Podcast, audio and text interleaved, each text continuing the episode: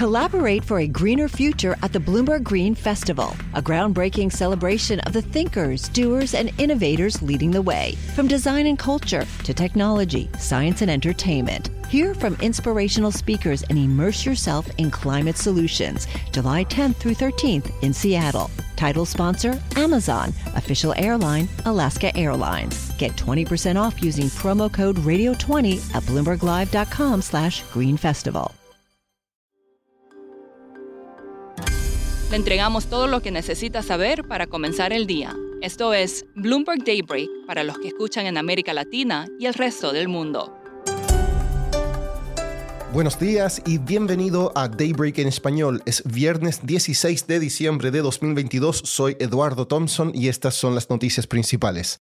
Los mercados están nuevamente en rojo ante la preocupación de que los esfuerzos de los bancos centrales para contener la inflación podría llevar a la economía global a una recesión.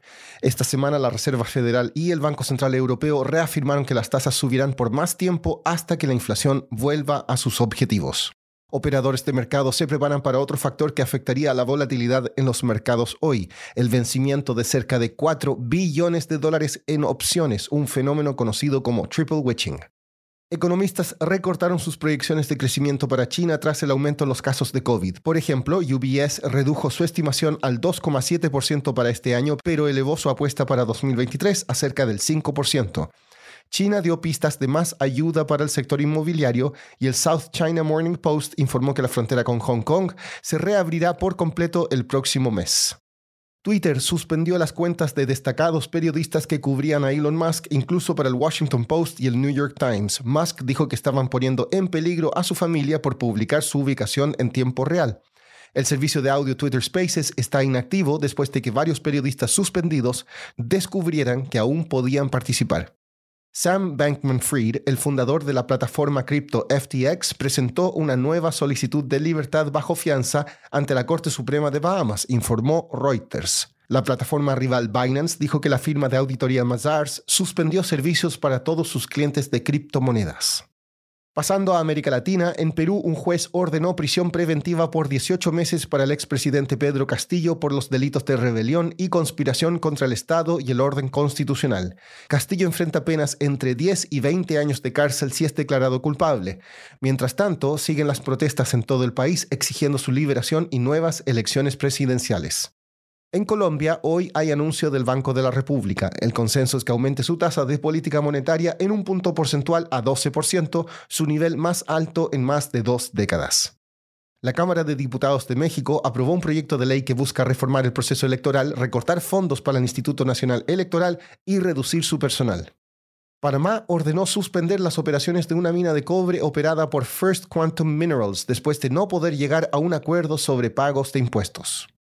Volviendo a Perú, la crisis en ese país está revelando grietas y divisiones no solo en el mundo político local, sino en toda la región, con gobiernos apoyando a las distintas partes. Juan Pablo Spineto, editor jefe de Economía y Gobierno en la región, nos explica más. Lo que vemos ahora en el caso de Perú es otra vez como un conflicto puntual y doméstico de uno de los países de América Latina termina siendo una fuente de disputa entre los distintos gobiernos de la región, ¿no? Inicialmente eh, los sucesos ocurrieron muy rápidamente, ¿no? Y Pedro Castillo fue vacado horas después de intentar hacer este golpe de Estado. El proceso en su momento México no tuvo un respaldo al proceso constitucional en sí. Sí vimos a Estados Unidos y a Brasil con una postura muy clara respaldando a la nueva presidenta. Pasaron los días y lo que se ve es que cada vez queda más claro esta disputa que hay entre ciertos gobiernos de la región.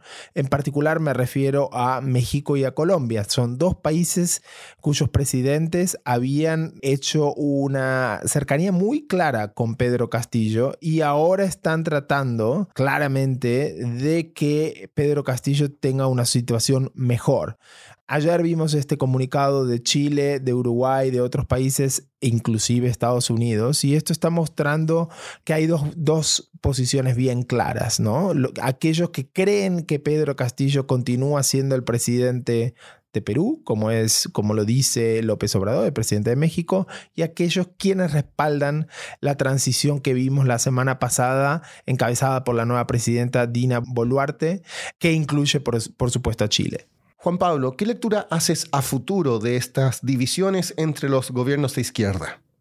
Eh, acá hay una cosa muy, muy clara que, eh, eh, que es que ideológicamente no hay tantas diferencias entre, por ejemplo, el gobierno de Boric y el gobierno de López Obrador. Boric estuvo hace algunas semanas nomás en México y fue recibido con toda la pompa de parte del gobierno de López Obrador. Sin embargo, vemos otra vez esa independencia que tiene Boric en estos temas tan puntuales.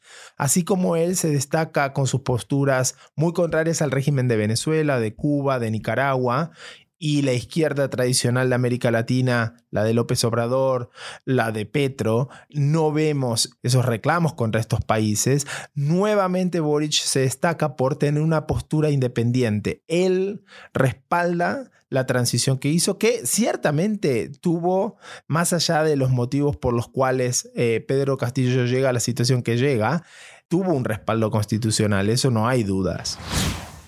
Para terminar, este fin de semana es el estreno de Avatar The Way of Water de James Cameron. Se espera que recaude hasta 181 millones de dólares en Estados Unidos durante su primer fin de semana. A las salas de cine les vendrá bien la ayuda. El último gran estreno del año fue Black Panther Wakanda Forever. Eso es todo por hoy. Soy Eduardo Thompson. Que tengan un excelente fin de semana. Para conocer todas las noticias que necesita para comenzar el día, revise Daybreak en la app Bloomberg Professional, donde puede personalizar las noticias que desee recibir. También puede suscribirse a la versión solo audio en Spotify, Apple Podcasts o la plataforma de su preferencia. Eso es todo por hoy. Escuche de lunes a viernes Bloomberg Daybreak.